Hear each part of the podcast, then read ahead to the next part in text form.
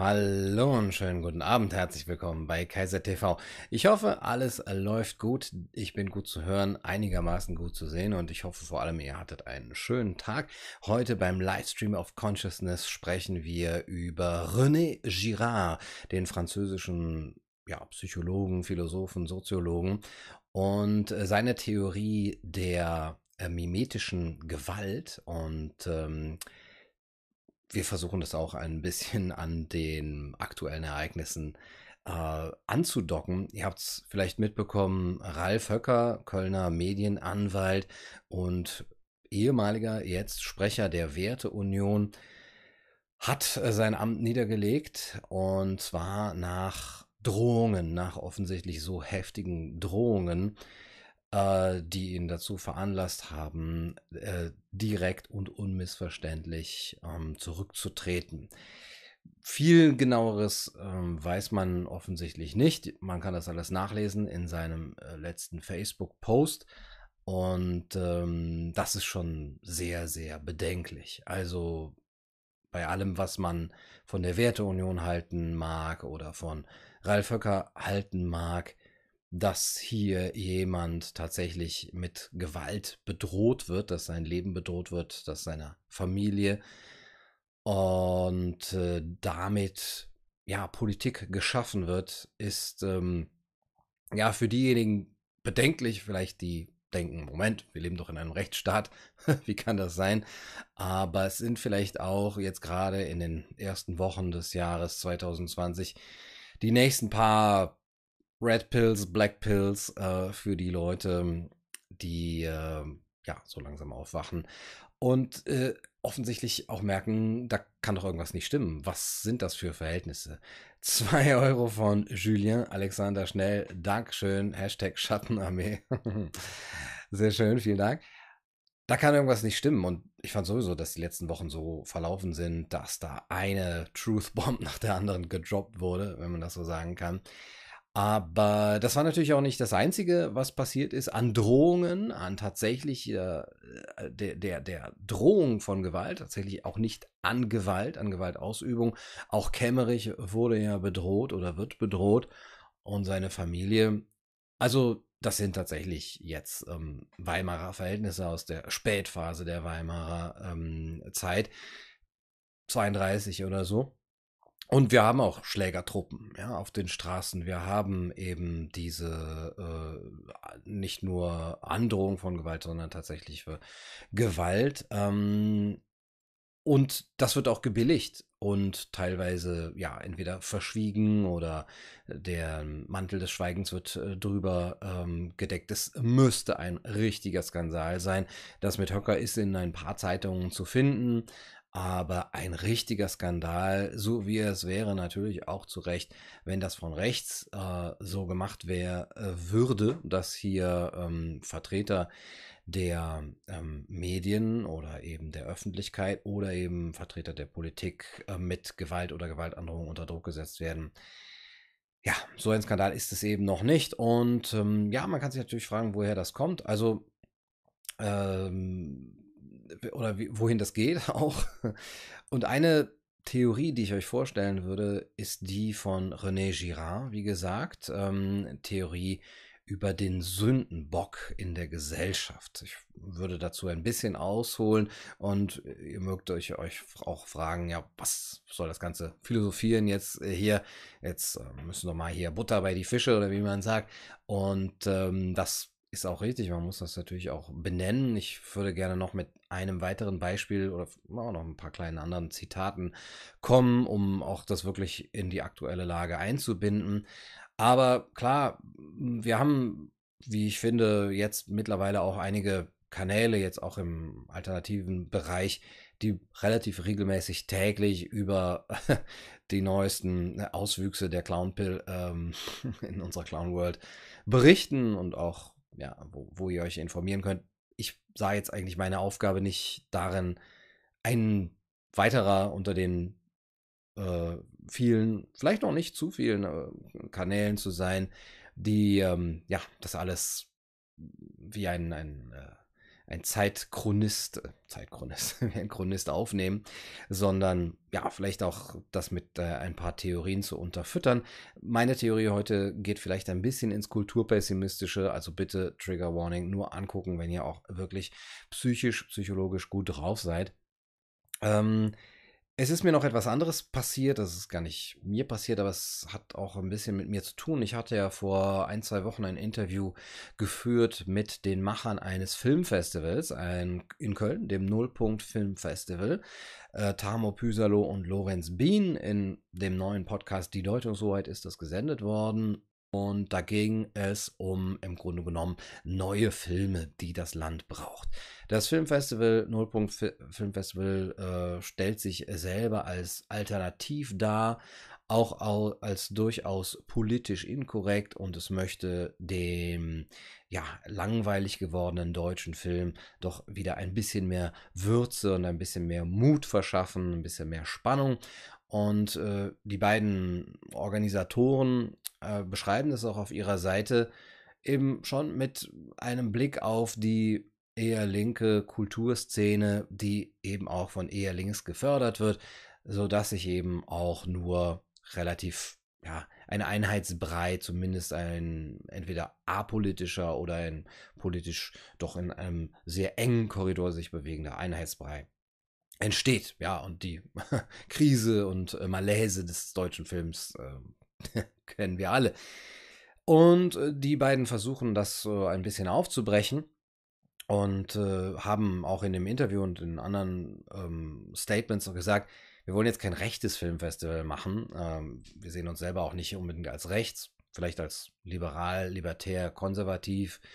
Aber eben, wir möchten das öffnen und wir möchten sagen, egal aus welcher politischer Schattierung ihr seid, es geht nicht darum, hier jetzt nur etwas zu fördern, was nur absolut politisch korrekt ist, sondern wir achten eben auch auf andere Dinge und wir wollen eben auch Mut machen, um das Ganze auch ideologisch ein bisschen zu öffnen. Äh, was ist passiert? Ähm, die beiden sind ja, man kann es sagen, angeschwärzt worden oder diffamiert worden als rechtsextrem. Das sei ein rechtsextremes Literat äh, Filmfestival und ähm, wurden dann äh, der der Kinobetreiber das Rex am Ring in Köln wurde mit einem einer Instagram Nachricht glaube ich damit konfrontiert, dass sie dem ja ganz da eben äh, das ganze behausen würden und äh, dass es doch rechtsextrem sei. Und äh, natürlich hat äh, das Kino sofort einen Rückzieher gemacht und geschrieben, ähm, rechtsextrem geht gar nicht, wussten wir nicht. Äh, es wird sofort gecancelt, auch eben wohl nur eine kurze Mail dann an so, euer, euer Filmfestival ist gecancelt, fristlos und äh, ersatzlos gestrichen. Ähm, und äh, auch nochmal öffentlich dargestellt, wir äh, geben Rassismus keinen, ähm, keinen öffentlichen Raum oder sowas. Und äh, bei allem, was ich jetzt von denen gehört habe, ich kann jetzt ja auch nicht meine Hände ins Feuer legen für alles, was sie je gesagt haben, aber bei allem, was ich von denen mitbekommen habe, was ich gelesen habe und was ich gehört habe im Gespräch, ist da äh, nichts Rassistisches äh, zu finden. Ich weiß auch gar nicht, wo jetzt dieser Vorwurf Rassismus kommt, aber man ist da ja heute sehr, sehr schnell dabei. Und es ist eben auch für ein Kino und für alle anderen Kulturbetreiber gibt es keinen Vorteil, sich jetzt hier irgendwie für die Freiheit der Kunst einzusetzen. Es gibt keinen finanziellen Vorteil, es gibt keinen ja, ideologischen Vorteil. Es gibt nur Nachteile. Das Einzige, was sein könnte, ist, okay, das eigene Gewissen. Ja, dass man sagt, hm, Moment, gucke ich doch mal lieber nach. Stimmt das überhaupt? Ja, kann ich hier nach Begründungen vielleicht auch fahren? Möchte ich auch vielleicht diejenigen, die da angeschwärzt haben, um Begründung bitten?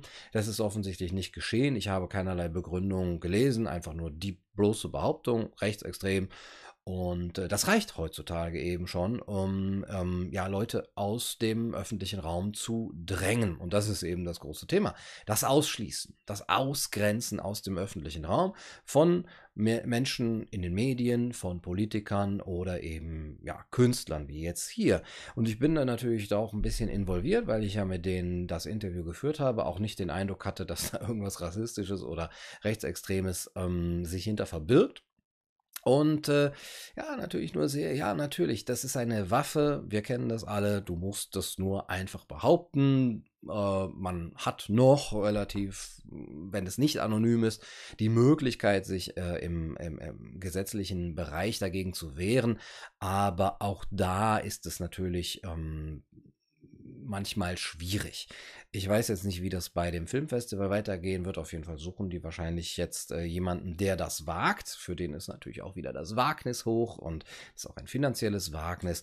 Aber das ist eben in unserer Gesellschaft so, dass es für niemanden äh, oder was es für jeden einen finanziellen, großen finanziellen und auch ähm, ja, einen, einen Nachteil in im, im, in puncto Ansehen äh, gibt im öffentlichen Raum, wenn äh, der äh, der Ruch entstehen sollte, dass da irgendwie gemauschelt wird. Ja, das ist in der Politik so, das ist in der Kunst so.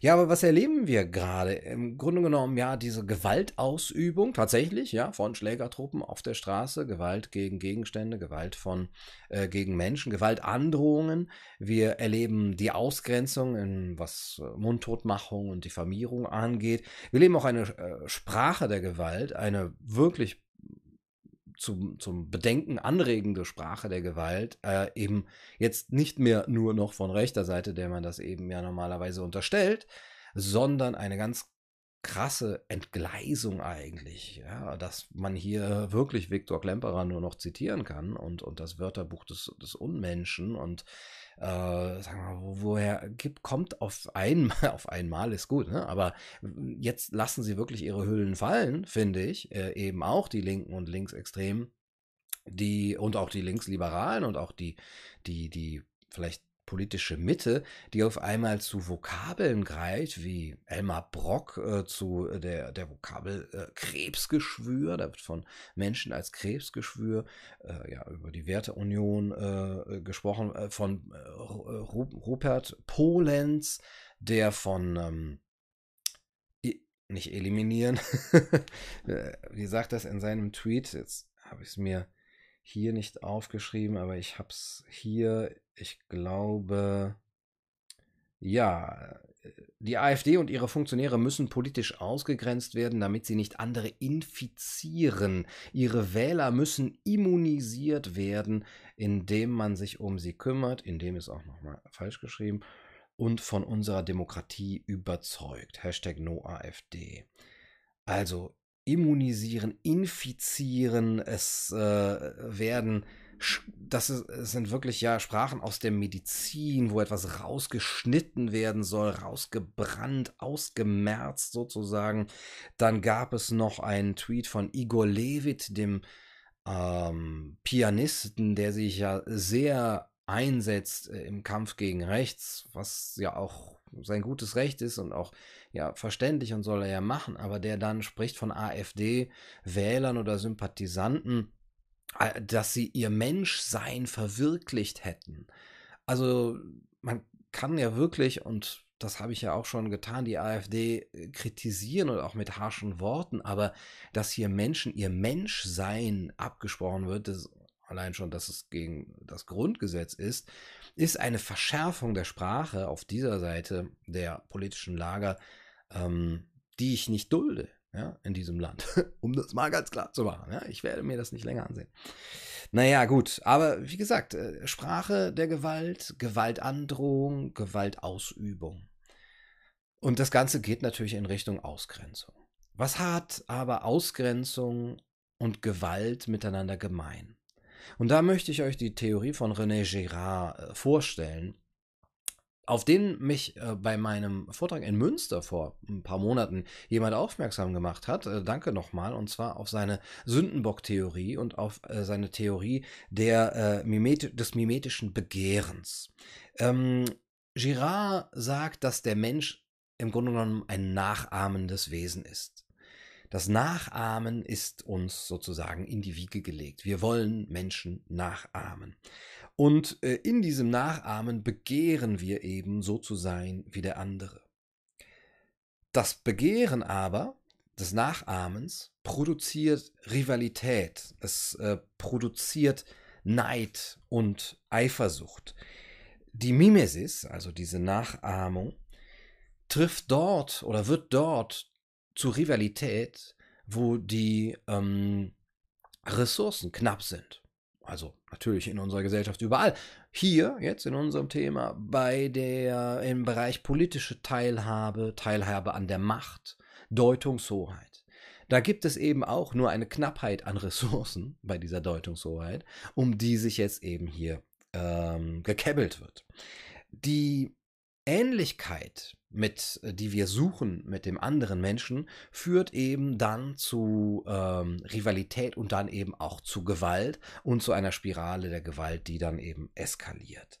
Die Tragödie dabei ist, mit Aristoteles gesprochen, so, so beschreibt es äh, Girard, dass die Tragödie davon handelt, dass ähm, Leute, eine, die einander ähm, ähnlich sind, sich gerade deswegen bekämpfen. Das ist das Tragische am Ganzen. Die Ähnlichkeit zwischen den einzelnen Menschen, die sich wegen dieser Ähnlichkeit und der Rivalität, die dadurch entsteht, bekämpfen müssen. Und auch deswegen betone ich ja immer wieder die Parallelen zwischen den Lagern und die Ähnlichkeiten, weil das etwas ist, was auch tief in uns drin ist, weil wir auch nicht einfach nur sagen können, ah, ich gucke auf dieses eine Lager, ich sehe, die machen böse Dinge, ja, die tun Hass sagen, äh, das sind einfach böse Menschen. Ja, das reicht nicht, sondern wir müssen versuchen zu verstehen und auch zu erklären, was in uns Menschen drin ist, das dazu treibt, so zu handeln und eben auch auf diesen Ausschluss so krass zu gehen, den wir jetzt auch gerade sehen. Und ähm, die Theorie von Girard erklärt das eigentlich ganz gut. Ja, was wird was passiert, wenn eben die Parallelen so äh, stark sind, dass ähm, es dann zu einem mimetischen Zirkel, ähm, mimetischen, mimetischen Zirkel der Rache kommt, zu einer Gewalteskalation, zu einer Vergeltung. Es geschieht dann irgendwann, dass es eine, dass es in einer Gruppe oder vielleicht auch in beiden Gruppen oder mehreren Gruppen in einer Gemeinschaft zu einer existenziellen Krise kommt, dass die Gemeinschaft droht, in Chaos zu verfallen oder dem Untergang anheimgegeben wird. Ähm, und auch das könnten wir vielleicht gerade sehen, gerade das, was in Thüringen passiert, könnte auch auf der linken Seite, gerade wenn es, äh, wenn, wenn man merkt, oh, da gibt es ganz viele Wählergruppen, die wir verlieren oder die, das, äh, die anderen, das andere Extrem äh, gewinnen sehr stark und unsere Deutungshoheit ist hier in Gefahr, kommt es zu einer Krise und zu einem, zu einer Disrupture sozusagen in dieser Gruppe. Und diese existenzielle Krise sorgt dafür, dass jetzt die Gruppe einen Sündenbock sich aussucht. Und ähm, das ist jetzt zum Beispiel Ralf Höcker. Der Sündenbock kann in der Gruppe selber sein, er kann aber auch äh, ein Fremder sein, der außerhalb der Gruppe steht. Er kann innerhalb der Gruppe äh, ausgemacht werden als derjenige, auf den jetzt die Schuld geladen wird in Form des Gewaltbegehrens oder des eigenen Gewaltpotenzials. Ähm, ähm, und von dem möchte sich die Gruppe befreien, weil sie das auch als Schuld empfindet. Und es ist im Grunde genommen eine Triebabfuhr, dem anderen sozusagen aufzu, ah, es ist die falsche, äh, es ist die falsche Kamera, sehe ich gerade. Naja, ist egal, bleiben wir einfach dabei. Dem anderen das aufzuladen und dann zu sagen, ähm, dich stoßen wir jetzt aus unserer Mitte heraus und somit haben wir unsere eigene Sünde und unsere eigene äh, Gewalttätigkeit äh, ähm, auch von uns gewiesen und reinigen uns dadurch. Und die Funktion dieser Reinigung und die Funktion des Sündenbocks ist es, Gemeinschaftlichkeit herzustellen, die Gruppe zu stärken. Also wir fragen uns auf der einen Seite, warum diese Sprache der Gewalt, warum diese Eskalation, warum dieses Ausschließen? Ja, natürlich, um auch eben ähm, Flagge zu zeigen und auch um ähm, die, die, die, den anderen dem anderen zu schaden, der anderen Seite zu schaden, aber vor allem nach Girard, um die eigene Gruppe zu stärken, die Gemeinschaft ähm, zu, ähm, zu stärken. Und da ist dieser Sündenbock meistens relativ willkürlich ausgewählt. Kann sowieso jeden treffen. Es geht da ja auch kaum noch um Inhalte. Das sieht man bei Höcker, finde ich, das sieht man bei dem äh, Festival. Es geht da nicht um Inhalte, es äh, geht darum, dass jemand gefunden wird. Und ähm, wer das ist, ergibt sich dann. Man kann dann, die Gruppe kann dann die ganze Aggression, die Frustration, die Angst, die sie selber verspürt, ob der existenziellen Krise im eigenen Lager, abwälzen auf diesen Sündenbock. Die alten Muster wirken unterbewusst weiter und unbewältigt, schreibt Girard.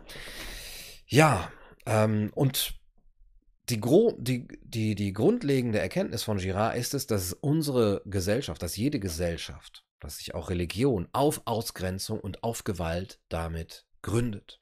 Jede Gesellschaft gründet sich auf Formen der Ausgrenzung. Und was wir erleben in diesen Akten der Ausgrenzung, des Ausscheiden, des Ausscheidens, des Ausmerzens, ja, in dem wirklich jetzt hier etwas als Krebsgeschwür beschrieben wird oder als das Menschen ihr Menschsein abgesprochen wird, ist genau eine Form der Gründung oder der Wiedergründung oder der Verstärkung ähm, der eigenen Gesellschaft. Ja, indem man das äh, zu verstehen versucht, das ist auch ganz wichtig, oder, oder indem man das erklären will, woher das kommt, heißt man das natürlich noch nicht gut. Ja, das ist natürlich auch etwas, was man mm, Menschen oft vorwirft, vielleicht Soziologen, vielleicht auch Girard vorgeworfen hat. Naja, im Grunde genommen verharmlost du oder du, du rechtfertigst damit sogar Gewalt. Nein, das ist natürlich nicht als Rechtfertigung gemeint, sondern eben als Erklärung. Warum kommt das immer wieder auf? Ja? Durch diese Triebabfuhr kann die Gruppe Einstimmigkeit ähm, in sich wieder erlangen, Solidarität mit den eigenen Leuten, die ja eben super wichtig ist. Und wie gesagt, der ähm, Sündenbock kann ein Einzelner sein, es kann ein Fremder sein, es können Randgruppen sein und der Sündenbock kann in der eigenen Gruppe gefunden werden und ausgestoßen werden. Das haben wir zum Beispiel bei Tom Radke gesehen, auch wenn das nochmal eine ganz lustige andere Gemengelage ist, dass sich hier jemand quasi als Sündenbock anbietet.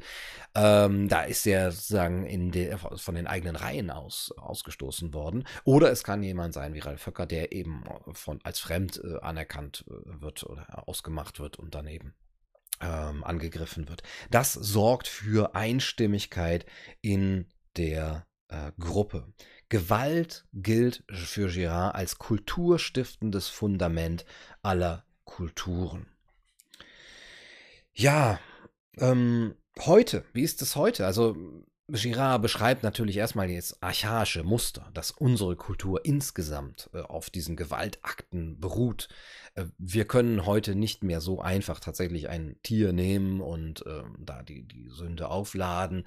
Wir können auch nicht mehr so einfach mit Gewalt äh, äh agieren, weil wir eben, wie er sagt, eine, eine gewisse zivilisatorische ähm, Entwicklung durchgemacht haben, dass wir eine bürgerliche Moral haben, dass wir einen gewissen äh, Ethos äh, auch der Aufklärung haben. Wir müssen das Ganze ein bisschen verschieben, wir müssen das verschleiern. Und auch das passiert. Ähm, denn im Grunde genommen wird hier der äh, Sündenbock-Mechanismus umgesetzt äh, oder indirekt umgesetzt. Wir sagen nicht, äh, schreibt Girard, ich mag dich nicht oder deine Ideen, darum werfe ich dich ins Gefängnis und bringe dich um, sondern wir nutzen das Mittel der Propaganda, um diese Person oder auch ein Volk künstlich zum Übeltäter zu stempeln, zum Verfolger zu erklären. Ja, das haben die Nazis mit den Juden gemacht und ähm, heute sind es nicht mehr die Juden. Kleines Zitat muss doch immer noch sein. Muss doch erlaubt sein, oder? Und äh, Girard schreibt, dann habe ich ein Recht, ihn mit aller Gewalt am Verfolgen zu hindern wenn ich ihn nämlich zum Übeltäter stemple und zum Verfolger erkläre. Und ähm, wenn ich dieses Recht habe, kann ich mich auch in der ähm, moralisch überlegenen Position sehen, wieder Gewalt auszuüben. Und diese Gewalt, die hier ähm, wieder ausgeübt werden kann, die nur auf ihre moralische Rechtfertigung wartet, finde ich, sieht man auch im Moment ganz stark an der Deutung und Neudeutung von dem, was links heißt und was rechts heißt. Zumindest in drei Artikeln, die ich jetzt, oder Artikeln und Tweets, die ich jetzt gelesen habe. Ähm, einmal von Riyad Raid Saleh, einem SPD-Politiker, dann von, wie hieß er, Manfred Fuhrmann, es war nicht Manfred Fuhrmann, ein anderer Fuhrmann, ähm, ein Artikel Und äh, in dem Tweet von Thilo Jung. Ja, Saleh schreibt im Grunde genommen, nur die linke Mitte ist wirklich demokratisch, alle anderen sind per se nicht demokratisch. Und das hat jetzt eben auch nochmal Thüringen gezeigt, CDU, FDP und so weiter. Nur SPD, Linke und Grüne sind wirkliche Demokraten. Äh, Fuhrmann schreibt, wo habe ich es? Einen Moment. Ja. Maximilian Fuhrmann im Tagesspiegel schreibt, Rechtsextremismus, also er sagt, sein Ansatz ist, man kann und soll Links- und Rechtsextremismus nicht miteinander gleichsetzen. Ähm, Maximilian Fuhrmann ist vom Bremer Institut für interkulturelle Studien und schreibt im Tagesspiegel, Rechtsextremismus bedeutet stets ein hohes Maß an sozialer Ungleichheit und Unfreiheit, zumindest für jene, die den Gleichheitsvorstellungen nicht entsprechen. Linksextremismus bedeutet qua Definition das Eintreten für ein hohes Maß an sozialer Gleichheit. Dies kann mit einem hohen Maß an Unfreiheit als auch an Freiheit einhergehen. Also Linksextremismus kann auch Gutes zeitigen, nämlich ein hohes Maß an Freiheit, während Rechts Rechtsextremismus nichts Gutes zeitigen kann. Deswegen Rechtsextremismus böse, Linksextremismus ja manchmal böse, kann aber auch gut sein. Ähm, Warum nicht beides böse? Ja, was ist so, was ist so schlimm daran? Naja, und äh, Thilo Jung lässt ja vollkommen die Hüllen fallen. Ihr habt es vielleicht mitbekommen bei Twitter, dass er schreibt, naja, die DDR, klar, war ein rechter Staat. Das war natürlich rechts, ja, autoritär. Und äh, Stalin, äh, Che Guevara und Mao waren natürlich rechte Diktatoren, weil sie autoritär waren. Ja, das ist ein ganz plumpe Umdeutungen. Ähm, ach ja, das ist das, was als böse angesehen wird. Links kann ja nicht böse sein, weil ich ja böse, äh, weil ich ja links bin und ich bin ja gut. Also muss links auch gut sein. Also ist das Gegenteil von äh, gut böse und das Gegenteil von links ist rechts. Äh, also waren die Bösen rechts. ja, also das ist sehr, sehr simpel und sehr, sehr plump und intellektuell äh, wirklich eigentlich äh, eine, auch mir, selbst mir zu tief hängende Frucht. Und ihr wisst, wie gerne ich im Garten der tief hängenden Früchte auch äh, gerne mal ein bisschen stibitze. Hallo Moritz. Ähm, aber äh, das, das ist natürlich eine, äh, ein, ein Mechanismus, der gerade einsetzt, hier auch nochmal die Gruppen hinter sich zu, ähm, zu versammeln und zu sagen, Moment, Moment, jetzt, jetzt müssen wir ganz krass in die Extreme gehen. Jetzt bist du entweder links oder du bist ein böser Mensch. Ja? Und da frage ich mich doch, was wird das zeitigen? Was werden daraus für Wirkungen entstehen? Denn es gibt durchaus Menschen, die sich nicht als links identifizieren, sondern eher als Mitte, als liberal, als konservativ, als rechtskonservativ, als rechtsliberal und so weiter. Und es gibt Rechte und Nationale und was und Rechtsextreme. So. Und wenn man die jetzt alle als böse und undemokratisch äh, Brandmark, die mit Igor Lewe zu sprechen, ihr Menschsein verwirkt hat, wo, wo, sollen wir denn hin mit denen? Das sind mehr als nur 25 Prozent, das sind äh, viel mehr, die sich eben nicht genuin als links verstehen. Wenn man die jetzt als böse brandmarkt, erfüllt das zum einen genau diesen Sündenbock-Mechanismus und dieses äh, eben Versammeln hinter äh, der eigenen Gruppe von äh, Gérard und das äh, Stärken der Gemeinschaft führt aber natürlich zum anderen nur zu einer absoluten Polarisierung und Entfremdung in ähm, ja, einer offenen Gesellschaft, die sich eine offene Gesellschaft nun mal nicht leisten kann. Ja, wir können das nicht so weitermachen. Das geht nicht. Wir können das nicht weiter eskalieren lassen. Wir können diese Sprache der Gewalt nicht, ähm, nicht verwenden. Und ich werde das auch, wie gesagt, nicht weiter dulden. ist eigentlich ganz cool, sich so als Kaiser zu gerieren. Äh, ich lasse das nicht zu. Deswegen, die Frage ist natürlich, können wir überhaupt anders? Und das ist eben das Kulturpessimistische mit Girard. Und da möchte ich jetzt zum Abschluss auch nochmal erinnern an einen, ich glaube, Tweet oder äh, ein, ein, ein Post äh, von Ralf Höcker, mit dem ich mich hier auf der einen Seite solidarisch zeige, also mit Ralf Höcker und sein, seinem, seinem Schicksal. Aber dass er selber geschrieben hat vor einigen Jahren, es ist durchaus okay, ähm, die ähm, äh, Journalisten zu bedrohen. Das gehört zu einer offenen Gesellschaft dazu. So habe ich es gelesen, muss ich jetzt noch weiter recherchieren. Aber für mich zeigt das, dass genau dieser Mechanismus, der jetzt gegen ihn wirkt, auch in seinem Denken drin war, ja Moment, es ist durchaus okay, Leute auszuschließen, Leute auszugrenzen und eben als Sündenbock zu, zu benutzen, wenn es hier um Deutungshoheit geht. Wir haben das in uns drin und das ist eben das Schwierige und das Pessimistische. Wenn das so etwas äh, Archaisches ist, dann gehört es vielleicht zu unserer, Achtung, Condition humaine. Vielen Dank für den äh, Superchat und für äh, die Spende zu unserer Condition humaine. Wir können gar nicht anders. Wir müssen uns immer äh, eben aufgrund unseres mimetischen Begehrens, unseres Drangs dazu, uns mit dem anderen zu identifizieren, ihn nachzuahmen, müssen wir immer zur Rivalität, zu Gewalt, zu Eskalation und dann eben zur Ausgrenzung greifen, zu diesem Mittel. Das wäre sehr pessimistisch, wenn wir das so sehen. Was könnte der Ausweg sein? Es ist sicher nicht, ähm, die anderen absolut äh, als böse darzustellen und äh, auszugrenzen vor ähm, jeglicher, äh, von jeglicher Teilhabe. Obwohl es konsequent ist in, in dieser Hinsicht. Und ähm, vielleicht kann man es dann auch wieder anderen Seiten nicht verdenken, dass sie reagieren darauf mit eigener Ausgrenzung und mit einer eigenen Verschärfung des Tons. Das ist einfach eine Spirale der sprachlichen Gewalt und dann vielleicht eben auch der, der tatsächlichen Gewalt. Die Frage ist, ob es dann zu einem Bürgerkrieg letztendlich kommen wird. In Staaten wie den USA, glaube ich, ist äh, die Gefahr da. In Deutschland glaube ich eigentlich nicht, dass es das passiert, weil die Deutschen zu phlegmatisch sind. Die kriegen ja nicht mal eine Revolution richtig hin. Geschweige denn einen Bürgerkrieg. Die Deutschen sind vielleicht gut darin, sich gegenseitig zu diffamieren, zu verraten und äh, den Blockwart zu spielen. Aber einen Bürgerkrieg kriegen sie vielleicht aufgrund ihres Phlegmas gar nicht erst hin.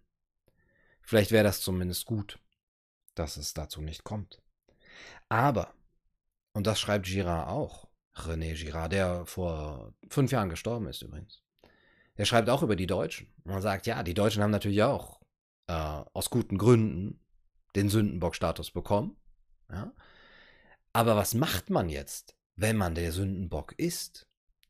Und genau das müssen sich doch diejenigen fragen, die hier zum Werkzeug der Diffamierung und des Mondtotmachens greifen. Was passiert denn mit den Opfern, die wir ausgeschlossen haben? Denn, soweit möchte ich jetzt noch nicht gehen wie Girard, er sagt, im Grunde genommen werden die irgendwann in der Kultur zu einem Gott. Vom Dämon zum äh, Gott von dem, der äh, ausgestoßen wird und der auch dämonisiert ist, zu jemandem, der ja die Kultur damit gegründet hat. Also, soweit müssen wir jetzt vielleicht nicht gehen, dass Ralf Höcker zu einem Gott wird, aber äh, Girard schreibt, das Opfer wird zum Gott. Die Gesellschaft kommt in eine mimetische Krise, weil die Menschen immer mehr rivalisiert haben. Die Aggressivität staut sich immer mehr auf. Habgier, Neid, Verblendung, Projektionen, Gerüchte, Gerüchte, Lügen und Intrigen heizen die Situation so lange auf, bis sie sich im Gewaltausbruch entlädt.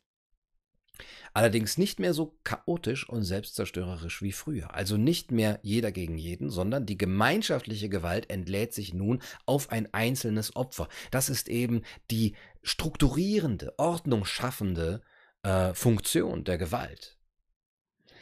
Das funktioniert wie ein Schneeballeffekt. Alle Mitglieder der rivalisierenden Gesellschaft wenden sich gegen einen Einzelnen, der für die Entstehung der Gewaltkrise verantwortlich gemacht wird. Wenn sie gemeinsam diesen einen töten, finden sie sich plötzlich in einer wundersamen Eintracht wieder, ja, Einstimmigkeit ist äh, hergestellt worden, und haben keinen Feind mehr. Sie sind durch das Opfer versöhnt.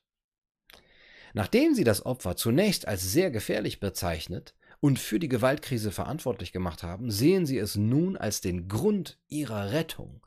Sie machen aus dem Opfer einen Gott, der sehr gefährlich, aber zugleich auch sehr hilfreich ist. Ja. Tremendum et fascinans. Ne? Gefährlich und hilfreich, das Heilige. Ja. Der kollektiv Gemordete steigt vom Dämon zur Gottheit auf. Auf ihn beziehen sich künftig Moral, Riten und Mythen. Man verdrängt das dann sozusagen. Also so, mal, so weit müssen wir nicht gehen, dass äh, Ralf Höcker irgendwann zum Gott äh, stilisiert wird. Aber gut, kann ja noch kommen. Ähm, die Frage ist aber, wie gesagt, was passiert mit den Menschen, die zum Sündenbock gemacht werden oder mit den äh, Opfergruppen, die eben äh, da als Feind ausgedeutet werden. Und Girard schreibt eben über die Deutschen, denen das widerfahren ist. Ja, er schreibt natürlich, na, aus guten Gründen sind sie zum Opfer, zum, zum äh, Sündenbock geworden.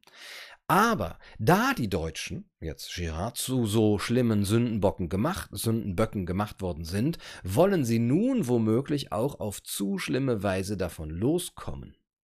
Dann, das fürchte ich am meisten, sagt Girard, sind wir wieder in der Welt der Rache. Die Deutschen sind manisch-depressiv. Entweder fühlen sie sich wie die Sieger auf oder fühlen sich als Verlierer. Und diese, in diese Lage sollten wir die Menschen nicht bringen, dass sie manisch-depressiv werden und dann nach, nur noch nach Rache sinnen und eben nur noch die schlimmsten Möglichkeiten haben, davon loszukommen. Das war's für heute auf Kaiser TV. Ich hoffe, es hat euch gefallen und ich hoffe, ich habe nicht allzu viel von meinen ähm, Notizen hier vergessen. Aber ja, wir, wir, sollten uns vielleicht daran erinnern. Wir sollten uns daran erinnern. Also je, jedes, jede Beleidigung, jede Diffamierung oder jedes, der da ist ein Nazi, stärkt die eigene Gemeinschaft und hat nur diese eine Funktion erstmal. Oder der da ist ein linksgrün versiffter Gutmensch. Das hat die Funktion, die eigenen Reihen zu schließen. Oder hinter jedem Bücherwand-Shaming steht im Grunde genommen, ja, die Gemeinschaft der intellektuellen Herausgeforderten soll jetzt hier wieder gestärkt werden. Ja, denkt da mal drüber nach.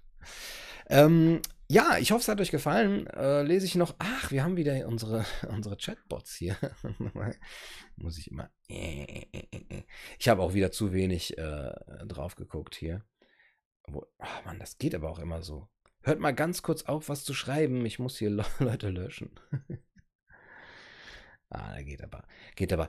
Ja, ich wollte euch noch informieren über das, was ähm, bald geschieht. Ähm, und zwar möchte ich äh, Europa vereinen als Reisekaiser. Warum nicht mal hochgreifen? Ne?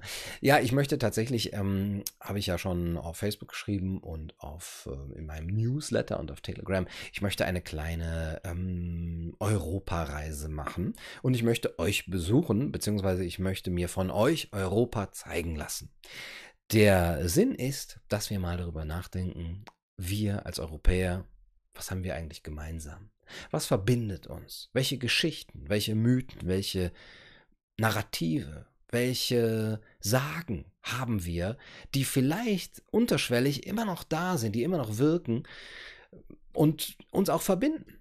Ja, wir kennen vieles Trendes, Osteuropäer, Westeuropäer, Schweden, Griechen, da gibt es viel Trendes, ja, und die Deutschen nochmal. Aber im Grunde genommen haben wir doch auch sehr viel an gemeinsamer Geschichte. Und die Frage ist, wie bergen wir diese europäische Identität? Wenn wir ein europäisches Haus werden wollen und wenn wir diese ganze Idee einer europäischen Identität mit Leben füllen wollen, was ist denn dann die Grundlage, auf der wir diese Identität aufbauen können? Die ist vielleicht da, sie ist vielleicht ein wenig, ein wenig verschüttet. Um, vielleicht kann man sie heben. Und mein Plan ist es, eben nach Europa zu sehen oder zu suchen. Ja, looking for Europe sozusagen. Und ähm, ich habe geplant, in den nächsten vier Jahren Europa zu vereinigen, äh, Europa zu besuchen. Und zwar möchte ich die vier Himmelsrichtungen ähm, abklappern. Und wir fangen im Norden an. Und im Ende Juni wird es losgehen und ich reise mit dem Auto, Diesel natürlich, Volkswagen Diesel, ähm, zum Nordkap. ich möchte in Köln starten und wir fahren zum Nordkap und alle, die auf der Strecke liegen, können mir schreiben, mich einladen, mir ähm, zeigen, was sie von Europa kennen, was da auf der Strecke liegt. Also von Köln nordwärts. Der norddeutsche, äh, der Teil Norddeutschlands, dann Dänemark, Schweden. Wir werden durch Norwegen viel fahren, bis zum Nordkap und vielleicht äh, ein Zipfelchen von Finnland äh, oben wenn wir sehr gut drauf sind und sehr viel Spaß haben und äh, auch viel Zeit, dann machen wir den Bogen um Estland rum und äh, Lettland und Litauen. Ähm, das kann ich allerdings nicht versprechen. Und falls ihr da gerade Urlaub macht in der Zeit, Ende Juni mit, bis Mitte Juli, schreibt mir doch. Ladet mich ein. Vielleicht kennt ihr die Gegend, vielleicht wohnt ihr sogar da oder vielleicht habt ihr da ein, ein, ein Ferienhaus oder vielleicht kennt ihr Leute da, die ihr nett findet und die vielleicht auch sagen können, von denen ihr sagen könnt, die kennen sich sogar aus. Die kennen, die können dir die Region zeigen, die können dir die Landschaft zeigen, die Dörfer, was sind das für Menschen? Ich möchte das gerne filmen und möchte ein kleines Roadmovie daraus machen. Leute interviewen, die Landschaften mir ansehen und eben Fragen auch, Fragen stellen und gucken, was beschäftigt euch? Was sind eure Sorgen und was, äh, was habt ihr für Antworten auf die drängenden Fragen unserer Zeit. Was denkt ihr darüber? Und das auch miteinander vergleichen. Denn in den nächsten Jahren möchte ich das dann eben auch im Osten machen, im Süden und im Westen. Äh, Im nächsten Jahr würde ich gerne nach Polen, Ungarn, Tschechien, wo man da so hinkommt in den Osten. Und ähm, jetzt ist aber erstmal der Norden geplant. Also, falls ihr jemanden kennt oder falls ihr selber äh, im Juni, im Juli im Norden seid, in Skandinavien, dann schreibt mir traut euch, kommt zu mir, ruft mich an und ähm, ich würde mich sehr freuen. Kommt auf Schattenmachers Video die Antwort oder Abdankung? Fra fragt Trail Tank. Ähm, ja, also ich denke, es kommt eine, kommt eine Antwort. Ich habe es allerdings noch nicht gesehen. Äh, ich war jetzt in äh, Paris über das Wochenende, deswegen hatte ich noch nicht Zeit dazu. Aber das ist bestimmt intellektuell sehr anregend, sich damit zu beschäftigen. Also da kommt irgendwann was. Es könnte ein bisschen dauern, weil ich tatsächlich noch ein paar andere äh, Themen in der Pipeline habe. Jetzt mal nicht sexuell gesprochen.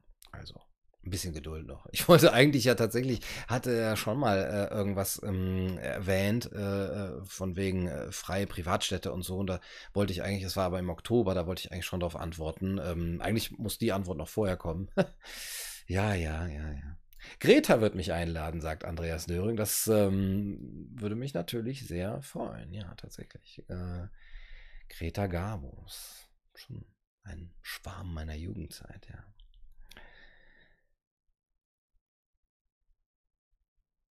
Vielen Dank für eure Superchat-Spenden und äh, vielen Dank überhaupt für eure große Unterstützung. Ähm, ich weiß gar nicht, ob ich das wirklich von Herzen jemals auch so ausdrücken kann wie es angemessen wäre, diese, diese, für diese Unterstützung auch ähm, Danke zu sagen. Ich wünsche euch ansonsten ein wunderschönes Wochenende. Wir haben Dienstag, ne? Und ähm, auch eine gute Nacht. Denkt daran, Hände über die Bettdecke.